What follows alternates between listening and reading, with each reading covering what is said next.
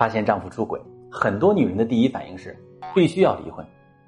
原因有两点：第一，三个否定嘛，否定过去的自己，认为丈夫从来没爱过自己；否定现在的自己，丈夫看自己人老珠黄，不会再爱；否定未来的自己，不指望丈夫未来还会爱着自己。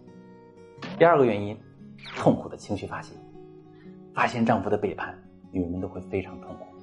有的人会通过离婚的方式去发泄情绪。让自己的心里稍微好受一点，但是这两种状况下的离婚，大多是情绪化的冲动行为。很多人在提离婚之后就开始后悔。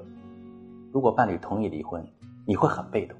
所以，当发现伴侣出轨，聪明的做法是首先平复自己的情绪，冷静下来。你要想一想，你还爱不爱他？